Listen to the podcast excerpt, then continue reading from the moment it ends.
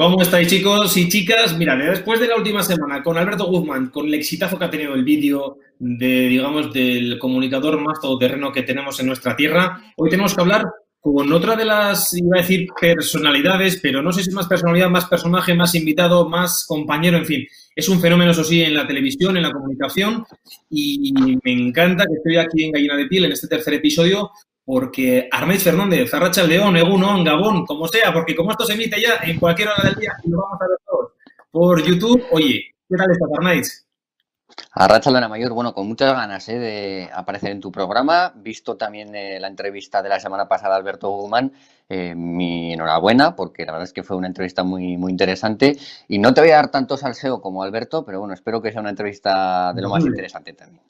Es que el salseo de Alberto solo, solo lo puede dar él. Esto es una cosa que, lo sabemos todos. Además, Guzmán tiene una cosa muy buena, que sabe dosificarse muy bien y sabe a quién dar entrevistas y a quién no. Y a mí me la dio porque sabe que le íbamos a sacar bastante, bastante jugo y rendimiento. Bueno, Arnaiz, vamos a ir un poco contigo. Yo, ya sabes, estoy hablando y entrevistando un poco. Más que entrevistar, es que no me gusta la palabra entrevistar. Estoy hablando y charlando un poco, ya sabéis, que con mucha, mucha libertad, con amigos, compañeros del gremio, de la comunicación, del periodismo, de la tele, de mil sitios, y yo llevaba ya tiempo que quería conocerte un poco, porque es cierto que tú y yo nos seguimos en redes, hemos hablado alguna vez, nos hemos escrito, nos seguimos un poco en el contenido que generamos a veces en, en Euskal Televista, y, muchas veces decía, jo, con este tío yo no hablo todavía, tengo que, si nos juntamos, además los dos somos, somos navarros, somos de Iruña, y, digo, no nos hemos visto, aunque vivimos en sitios diferentes, pero Arnaiz, oye, lo primero, em, estás en todas, tío. Yo cada vez que pongo ETV te veo en cualquier idioma a cualquier hora. ¿Qué pasa? Pues sí, la verdad, para ser los dos de Pamplona, de una ciudad pequeña, pues bueno, la cosa no ha coincidido. Tú que estás trabajando en Madrid, yo estoy en Iruña, aunque me muevo mucho por Bilbo y por Donosti, como bien has dicho, para, bueno, para, decir en ETV, en Euskal Televista, también en Radio Euskadi, en la radio. Y entonces, bueno, no hemos coincidido, pero yo creo que el momento se acercará. Ahora también estamos pasando unos tiempos bastante complicados y todo se complica, pero bueno, el momento ya llegará. Y sí, la verdad es que muy a gusto. ¿eh? La verdad es que empecé hace unos eh, cerca de dos años en Euskal Televista. Eso es. Unos dos años aproximadamente. Sí que empecé en ETV BAT, en un programa que se produjo hace un par de años, un poco más, quizás en Atera con Tuac. Y ahí, bueno, hacía una pequeña sección hablando de meteorología, divulgando lo que más me apasiona, ¿no? La meteorología.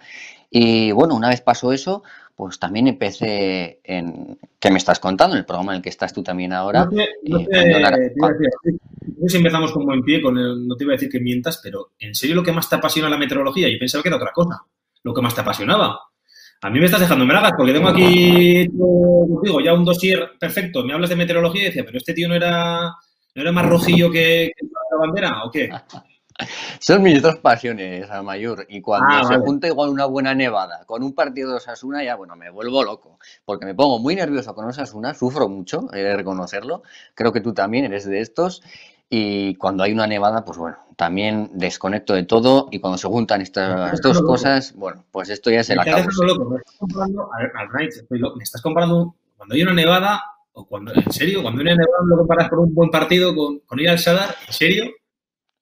Pues sí, sí, como te lo cuento, Mayor. Eh, si hay un fenómeno meteorológico severo como puede ser una nevada, una tormenta, ojo que hay pocas cosas que pueden igualar a, lo que me llama la atención y Osasuna es una de ellos y, bueno, ya te digo, ¿eh? si se juntan las dos cosas, bueno, ya no estés a lo mío porque no te voy a hacer ni caso. Bueno, te iba, a iba, a preguntar un poco qué elegirías, pero vamos más adelante. Oye, Arnaich, una cosa importante, que la gente igual también se lo está preguntando.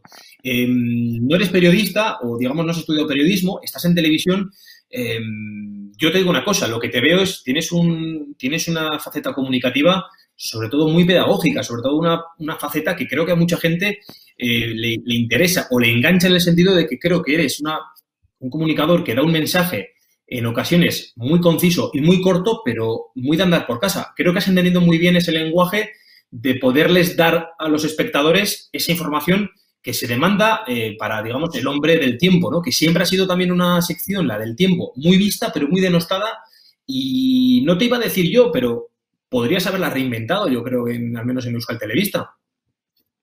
No es fácil, ¿eh? ¿eh? Yo trato de hacer las cosas lo más sencillas posible porque los términos meteorológicos muchas veces son bastante complejos, la gente quizás no los, no los entiende muy bien y yo creo que en ocasiones también mm, me voy por las ramas y porque, bueno, al final a quienes nos apasiona esto de la meteorología nos gusta explicar la mayor cantidad de cosas posibles acerca de este mundo, pero sin embargo en la televisión, como bien sabes, a mayor, el tiempo siempre es muy limitado y en ocasiones en una misma explicación ves como el tiempo se te está acabando y tienes que tratar de reducir todo lo que querías explicar eh, a a cuatro palabras y, bueno, eso también es un arte y bueno, poco a poco voy aprendiendo, pero también he de decir que no es fácil y en muchas ocasiones, eh, bueno, me dan ganas, ¿no? De hablar un poco más, pero es lo que es lo que toca y bueno, me alegro de que me digas de que muchas cosas se me entienden, aunque yo reconozco que en ocasiones también quizás soy demasiado técnico y no debería serlo porque lo que, la gente pide...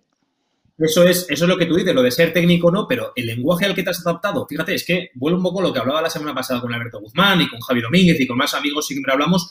Eh, hablamos, fíjate qué cosa más curiosa, del intrusismo, el intrusismo laboral en televisión, que siempre se relaciona mucho al haber estudiado una carrera determinada, como puede ser periodismo, comunicación audiovisual, con lo que es la televisión en sí, pero sin embargo, yo cuando me enteré que tú no tenías nada que ver con este mundo, que estabas totalmente alejado, incluso la carrera que tú has estudiado tampoco tiene que ver mucho con, con la meteorología. Bueno, eh, en cuanto a lo primero, sí tienes razón. Lo segundo ya no tanto, ahora te lo explico. Y sí que puede haber esa sensación de intrusismo, pero sí que poco a poco veo cómo los medios de comunicación están apostando por personas eh, mm, que son expertas en ciertos temas y más hoy en día, ¿no? En temas, por ejemplo, de la pandemia, del COVID, bueno, virólogos, eh, médicos, todo este tipo de personas que trabajan en un, en un, ámbito muy específico, sí que están eh, teniendo más minutos de televisión y yo creo que esto es algo bueno porque al final nadie podemos saber de, todo y los periodistas en muchas ocasiones, bueno, hacéis muy bien vuestro trabajo, pero cuando quizás os sacan un poco de, del territorio que os corresponde, y hablo por ejemplo de, de, la, meteorología, se nota y se nota porque hay ciertas cosas que... ¿eh? Se notan todo, se notan todo porque eh, yo el otro día comentaba hace dos semanas con Javi Domínguez, hablábamos de los famosos todólogos, eh, estos tertulianos que quizás te hablan del amor de Maradona, que te hablan de Paquirri, como que te hablan de, fútbol, o sea, de cualquier cosa, ¿no? De economía, incluso también de meteorología.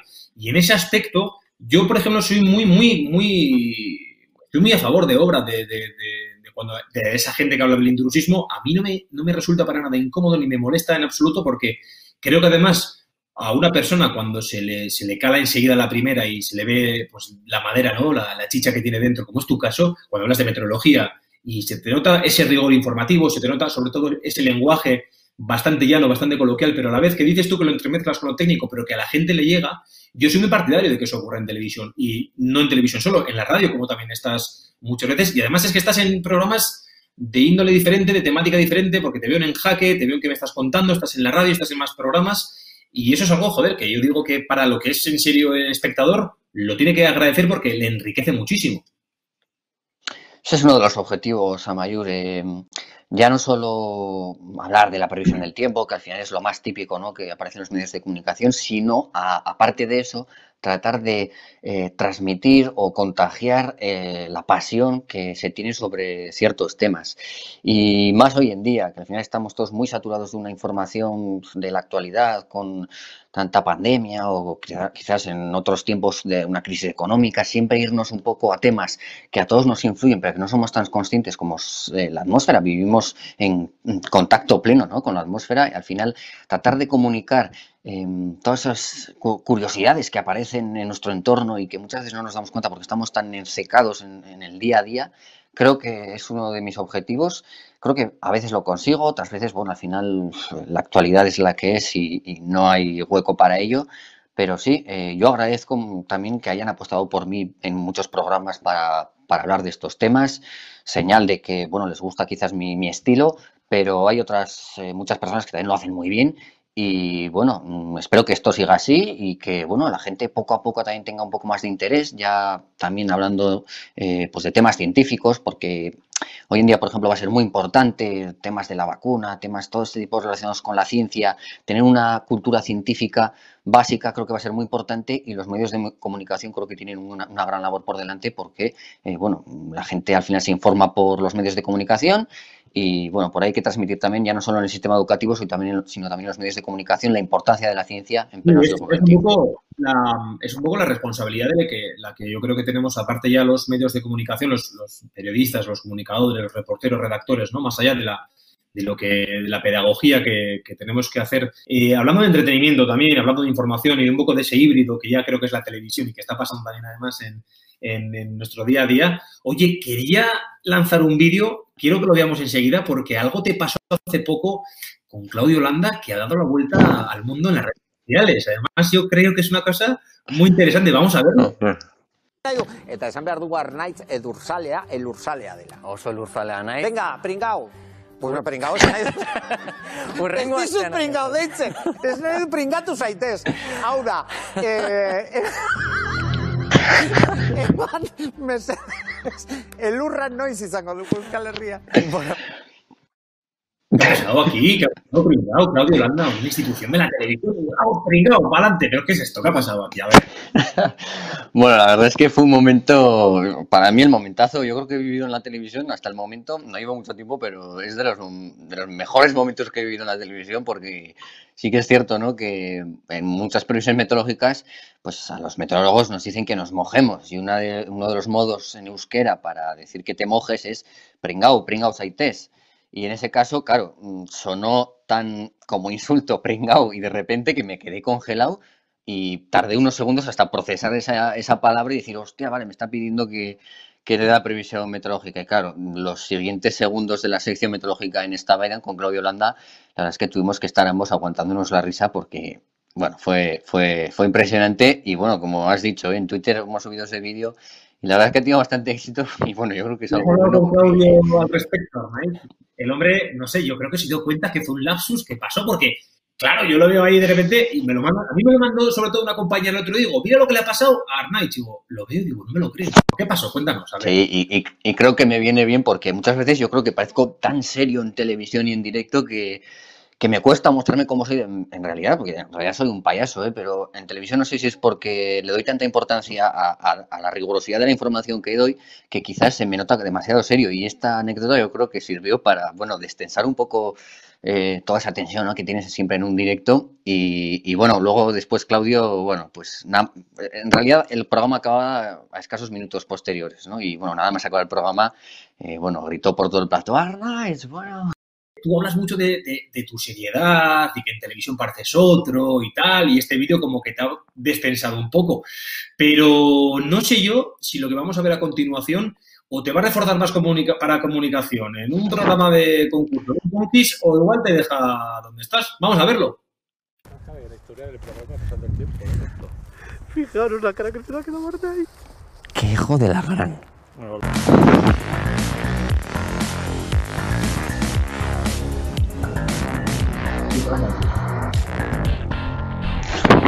Atención. Los mapas, los modelos meteorológicos. Tenemos los buenos, tenemos los malos también.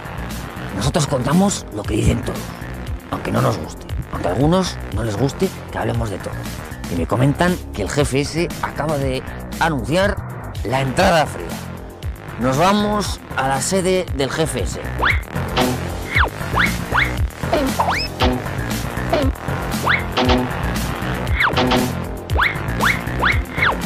vemos en Arrojo Vivo, especial temporal de frío. En directo, la sexta, periodismo, periodismo meteorológico. El sol me acaricia con su rayo. Olvídate tú del apartado técnico. El estaba ya en, en, los cojones. Vale, vete andando, vienes andando. Na, na, na, o sea, Ay, ama. Que no tenía material potente. gente de Festar o Amayur. Eh, eso te iba a decir, eh, pero ¿qué ha pasado? Porque tienes enemigos, eh, no pagaste la cuenta, o, les has robado la novia. ¿Qué ha pasado? Tienen una, porque, tienen una hemeroteca ¿eh? los, los amigos de Festaro que qué peligro tienen y, y algunos vídeos que, bueno, no sé si tendrán preparados todavía, pero todavía tienen más de las payasadas que hago cuando voy a grabar, cuando no es en directo, claro, porque cuando estamos en directo ya, ya has visto cómo se me nota mucho más serio, pero cuando tengo confianza y estamos off the record, off the record, en principio yo pensaba que estamos off the record, pero Ya ves, ya ves, cuidado, cuidado, encendida. cuidado, con los de récord muchas veces que ya ves que no te fíes ni de tu padre, que decir, ¿eh? Así que, es claro. Fíjate que lo- hablando un poco de, de otra faceta tuya, que la hemos visto ahora, hablabas de una faceta de un tío serio que habla de meteorología. Por cierto, bastante bien, bastante, bastante bien, no, qué coño, hay que decirlo, por matrícula de honor en televisión, porque todo el mundo te entiende y te quiere. Pero hablando también de lo que hemos visto ahora en estos vídeos, la otra faceta un poco, y yo quiero hablar un poco aquí a barra libre de todo, decíamos que estabas un poco entre una luz de nieve o una nevada enorme o un gol aquí de, del Chimi Ávila. ¿Qué pasa? O sea, ya sabemos que eres un pero, de los pocos que hay, ¿no? Más rojillo que Pedro Mariza Balza. Pero soy de esos rojillos que el domingo si pierdo Osasuna necesito mis tres días de relax porque sufro mucho y, y una vez perdemos el fin de semana, bueno, ya los primeros días de la semana ya no, te- no estoy de buen humor y, y me cuesta, ¿eh? Me cuesta mucho. Ahora, si ganamos o este tipo de cosas, bueno, los lunes cuando voy a trabajar o voy a estudiar, bueno, soy el que lleva una postura bastante chula. Te vacilan mucho. Yo es que, yo te cuento, yo cuando, cuando viajábamos con, con los de Vascos por el mundo, siempre nos decían que éramos eh, vizcaínos por el mundo. Porque a mí, mira que me daba, oye, que me perdonen, pero me, me daba sarpullido muchas veces, y luego con todo el cariño del mundo, el hacerme no pasar por un fan del Athletic, pero es que no entienden, yo la rivalidad que tenemos los rojillos con, con el Athletic, chico, yo la gente no lo entendía, pero de verdad, ¿eh? yo he tenido discusiones ya muy acaloradas fuera de cámara con, con bueno, no, me entienden, no me entienden, pero digo, ¿qué coño me hablas tú de, de- de cantera, de mil cosas, de las, de las peleas que hemos tenido siempre de jugadores que no son de tajonar, o sea, que no son de Lezama, que son de tajonar, la típica frase que siempre, bueno, tú no sabes la que yo he tenido que aguantar hasta que ya un día ya, yo no sé, chico, tuve que, que- que estallar, pero con el mundo del Atlético de Bilbao, la rivalidad que hay, digo, ya este hombre, con lo rojillo que se enredes, cuando va a Miramón, cuando va a Bilbo, va a pasar mal.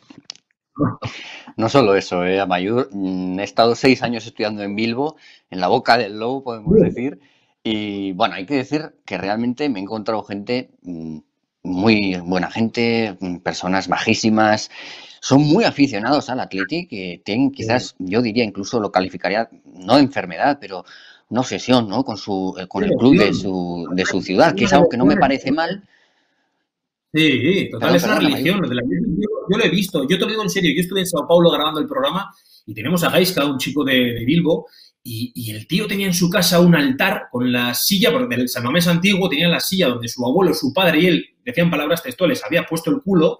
Tenía un altar de Marcelo Bielsa, tenía de San Mamés en, una, en un tarrito.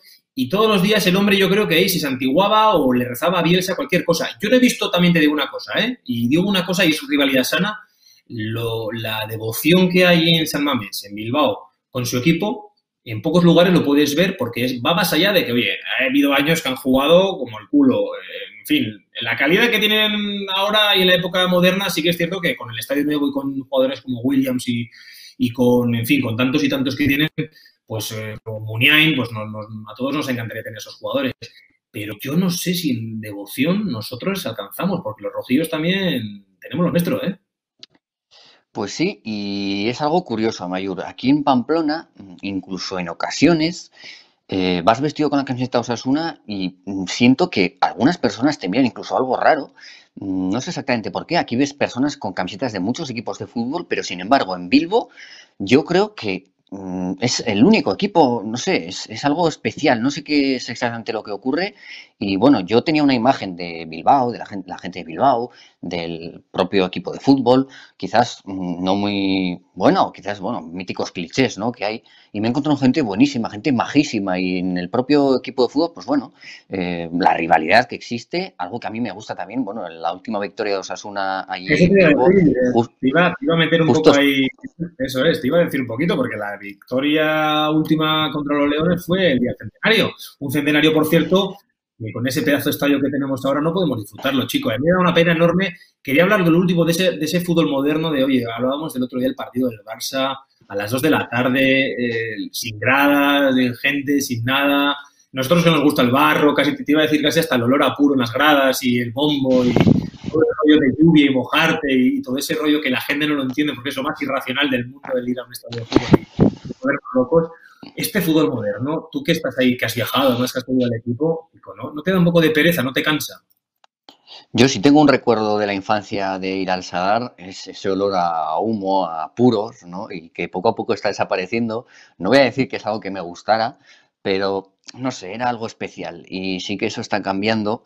Y, y, sí, también lo que comentas, bueno, antes las batallas, ¿no? Que había, por ejemplo, en los partidos ante el Sevilla, esa tensión, esos, quizás, bueno, mm, se está normalizando porque había cosas que eran como excesivas, ¿no? No sé, cuando se lanzaban petardos al césped, quizás son cosas excesivas, pero sí que mm, noto en falta quizás algo de, más espectáculo, ¿no? Al final se ha tranquilizado mucho, es algo bueno, porque tampoco está bien insultar al equipo contrario ni al árbitro, pero en muchas ocasiones yo, cosas especiales. yo, he ido al fútbol, por ejemplo, cuando había bengalas, invasiones de campo, vallas, yo he conocido el Sadar, me acuerdo, yo el, el ascenso del año 2000 lo recuerdo perfectamente, las vallas hasta arriba, la gente en el, bueno, policía, bengalas, disturbios, no digo que lo, a ver, como dices tú, no digo que lo eche de menos porque yo lo quiera, pero ese fútbol no tiene nada que ver. Ahora fíjate que recientemente ha, muerto Maradona, ¿no? Y hablaban esas imágenes de, lo que era el fútbol de los 80, 90, ¿no? Cuando venía el Madrid o el Barça al Sadar y no se veía nada de las, del humo de las bengalas, era, aquí ganar era imposible,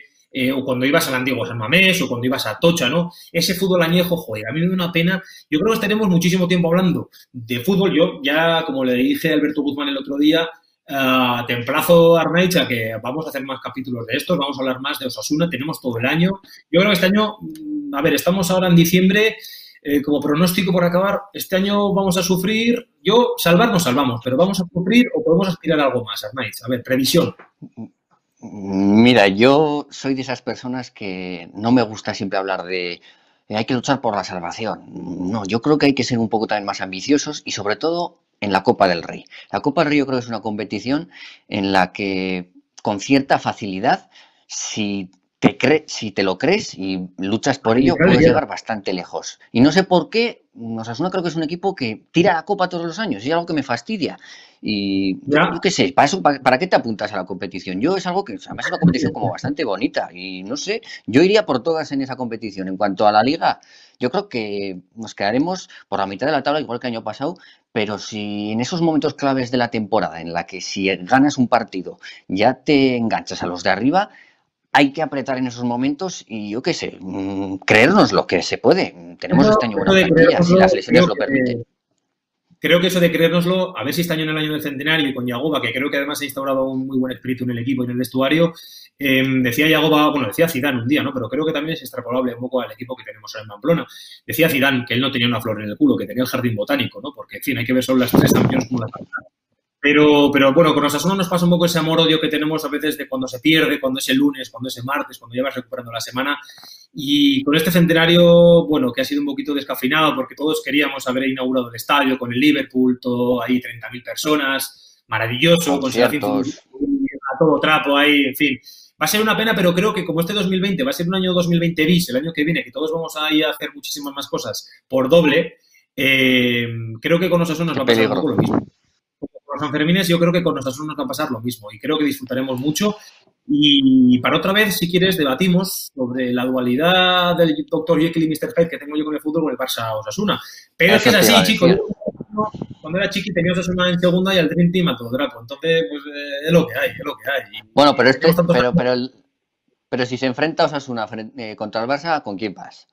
Siempre con Osasuna, tío, siempre, siempre. No hay más que ver los presupuestos y. No, hombre, no, hombre. Hombre, sí que te digo una cosa. No me gustaría que, echasen, que echasen a Kuman y que el Barça se, fue un poco, se fuera un poco ya descarriado de todo. En Can Barça ya sabes que cuando asoma la crisis asoma de verdad y, barre con todo. Pero no, hombre, siempre, siempre con los de la tierra. Eso siempre, siempre, siempre. Aunque no me lo creen, pero siempre. Así que nada, Arnaich, oye, que ha sido, ha sido un placer, tío, porque llevamos ya media hora larga y que me ha encantado, que me ha encantado que nos conozcamos ya de alguna vez, aunque sea desvirtualizando